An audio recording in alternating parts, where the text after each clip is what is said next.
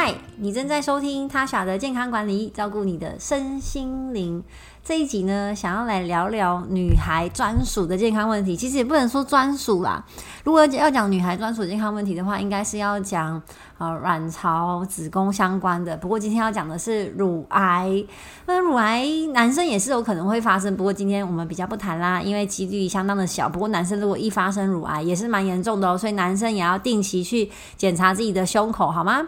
世界卫生组织国际癌症研究机构啊，发布了二零二零年全球最新癌症负担指数。那这一次的报告当中啊，乳癌首次超过了肺癌，成为全球最常见的癌症。那国内也有专家表示啊，临床上的确有发现乳癌发生的几率不断上升的情况，这个占比也是越来越高。那我们先来了解一下。乳癌的危险因子包含了哪一些？其实第一个哈就老化，因为器官身体用久了会有一些病变，所以我们要时时的注意，时时时常检查。那基因的变异啊，或是出经比较早的女生，好停经比较晚的，比较晚才生小孩，没有哺乳的家族有癌乳癌的病史。好，自己有一些其他的乳房疾病，好像是纤维或是囊肿或是水泡等等的，或你本身的乳房的组织是比较密、比较致密的。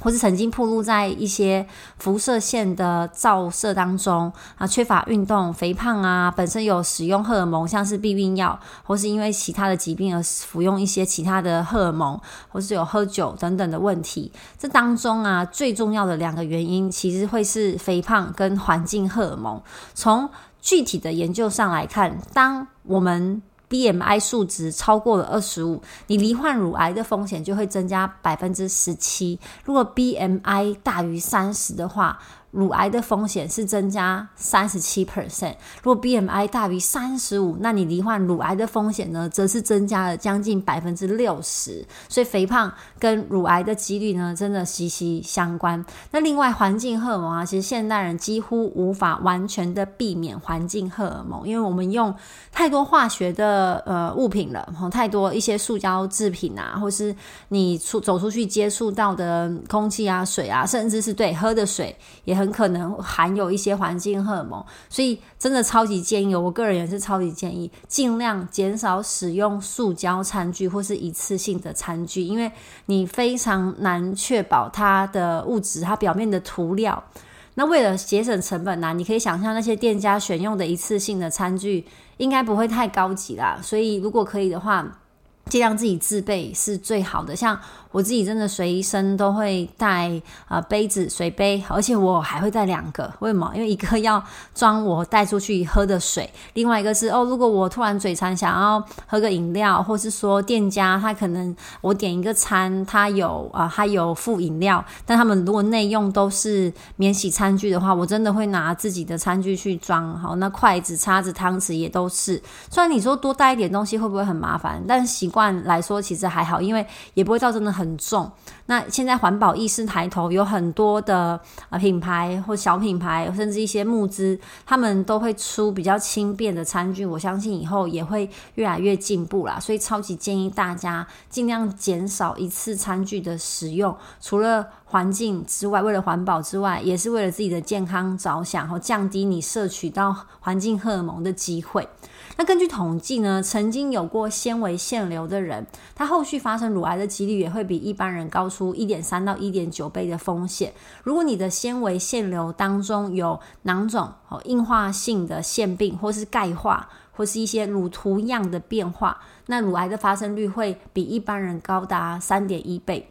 如果你想要赶快分辨这个乳房的肿块是良性的还是恶性的，其实你用触摸是非常难去判断的哦。所以如果发现有一些硬块、微小的变化的话，建议就尽快就医去安排更详细的检查。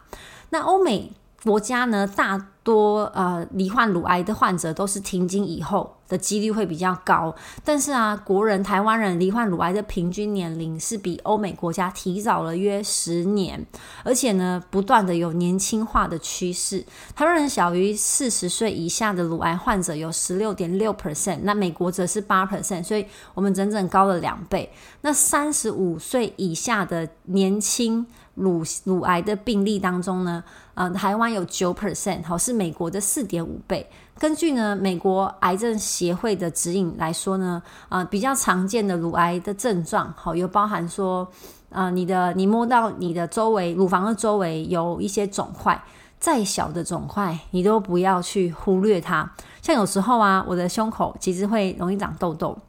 那我的腋下也有啊，也有那个囊肿，但是是固定的。那我去检查过。那我那时候摸到的时候也是，哎，有点紧张，赶快挂了门诊就去检查。然后是你会发发现哦，有皮肤发痒的情况，就是可能在不只是胸部，我们要观察的不只是乳房哦，一路到腋下啊，甚至你的手臂的下方，就是大家呃会讲。蝴蝶袖、白白袖的这边，好，因为它是整条淋巴跟乳房是连在一起运作的啦，所以你要检查不只是你的乳房，好软组织的部分，你甚至胸口。好像我刚刚说，我有时候这边很容易长痘痘，但是我还是会去看说，诶，这个痘痘理论上它不应该存在于太久哦。如果它真的是痘痘的话，应该要可以呃在一两周之内就消失。然后我会擦一些乳液或是呃除痘的药膏，去让它赶快消失。然后腋下的一些。啊，变化啊，或是你的乳头是不是有异常的凹陷、好发红，或是有异常的分泌物？总之，任何在你呃胸部周围的变异，你都要特别的谨慎，所以要认真的观察自己身体的变化，因为这个是照镜子跟你的手是可以摸得出来的。那对于年轻型的乳癌病患来说啊，虽然大家都说早期发现、早期治疗，那年轻人理论上身体的恢复力也会比较好。那可以在治疗期间呢，好定期的注射停经针，去减少卵巢的呃伤害，并且呢，如果你想要保持这个生育的话，可以先保留卵巢的功能。但相对啦，年轻的女性患者啊，要面对的是比停经后的患者来的更多不同的事情，好像是呢，呃，社会、家庭跟经济的问题，可能。刚好面临结婚呐，准备要生小孩，但是如果你在做这一块的治疗是没有办法生育的哈，因为打打药，不管是化疗还是放疗，这肯定会影响到胎儿。那如果你又刚好是在生育年龄，假如说三十五岁左右，哎，就已经是高龄产妇了，但是又要接受这一块的治疗，一定心理压力就超大的。那经济方面也是啦。好，有研有调查显示呢，百分之四十点二的啊受访者因为经济的因素，所以他不使用啊自费的药物，尤其是三十九岁以下的患者，好，更高达百分之七十八点三是不愿意使用自费的药物。那因为呃，这个药物药物自费下来真的嗯超贵的哈。以恶性较高的 HER2 阳性的乳癌为例哦，目前健保呢只有几副二零零七年上市的单标靶药物。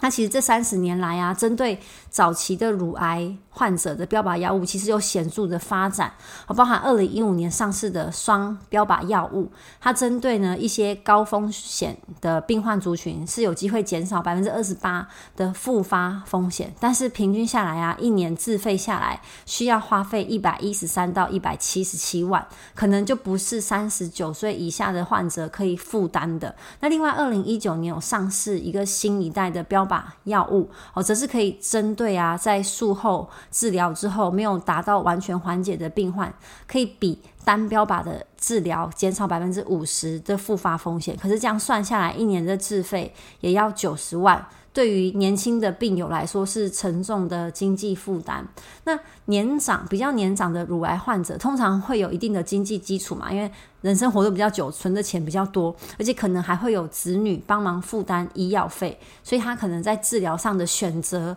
啊会比较多。当然不是说年轻的患者一定都经济困难，但相较之下。他们的生活比较没这么充裕。那停经前的乳癌患者啊，百分之六十到七十都是属于荷尔蒙阳性的乳癌，所以必须要先停止卵巢的活跃程度，就先让我们身体先不要分泌荷尔蒙，好，呈现一个停经的状况。所以就可能要面临家庭跟社会还有自己生活很大的改变，因为你可能真的准备要啊怀孕，或是说你还在工作，或是家人可能会觉得啊，我当然希望你可以好，可是我也很希望你可以生小孩，所以是面面临一个高压的状况之下，还要去担心自己的健康问题，哦，可能会大大的影响他原本的人生规划，所以婚姻啊，甚至有可能会导致离婚啊，或是延误你的呃生育的时间这样。那因此呢，这时候其实非常需要呃医疗团体的支持。有一个呃乳癌的年轻的乳癌患者的支持的团体叫花样女孩 Go Go Go，大家如果有有需要帮助的话，可以去搜寻看看。那也可以积极的跟自己的医生呢讨论说啊，是否要先保留生育力。好，就其实冻卵会是一个选择，但可是每一个患者的情况可能会啊不一样。那钱的部分肯定是发生了才会知道自己够或不够嘛。保险是一个选项，但是保险也是要用钱买的，不一定啊符合个人的经济的情况。那如果真的遇到没办法负担这个医药费怎么办呢？其实标靶也不一定真的适合每一个人，那副作用每一个人状况又不太一样，所以在考量经济啊、跟生活啊，还有你的啊整体的规划来说。只能够积极的面对啦。说真的，我真的是很鼓励大家，医疗险就依照个人可以承担的情况去做购买。那另外啊，健康真的也跟钱一样是要用存的。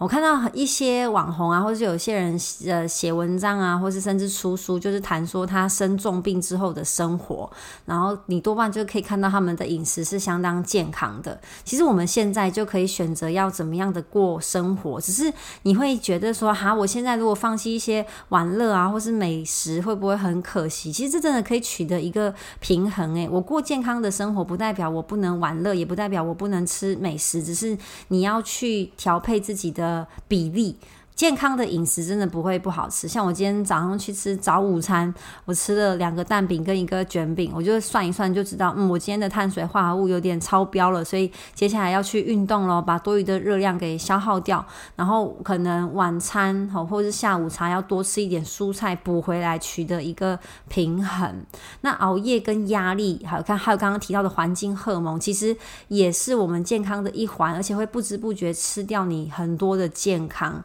这一些呢，都希望大家可以规划进去自己的日常生活。我们一起呢，把健康留在自己的身边，不要失去了才觉得啊很心痛。那检查也是很重要的啦，真的早期的发现，你越早的介入治疗，真的情况有可能会更好。好，那你做治疗前也要认真的想一下，未来有没有生育的计划，是不是要先冻卵，都可以跟医生讨论。那最好每一年可以检查一次。那年轻的女孩们可能自己检查是不够的，如果你家族有癌症史，哦，可能不一定是乳癌，但是如果有癌症史的话，建议是每一年都去针对性的做检查，超音波也好，抽血也 OK。那如果有一点预算的话，可以做全身性的检查，然后让自己。呢，每一年都确定一下自己的健康状况。那饮食跟运动、压力、睡眠啊，就是每一天我们都要帮自己做的事情，好好的照顾自己，好好的过生活。以上就是今天的分享。如果你喜欢我的分享的话，帮我给分享给更多人知道。我们 IG 跟 Facebook 都可以互动哦。下一集见，拜拜。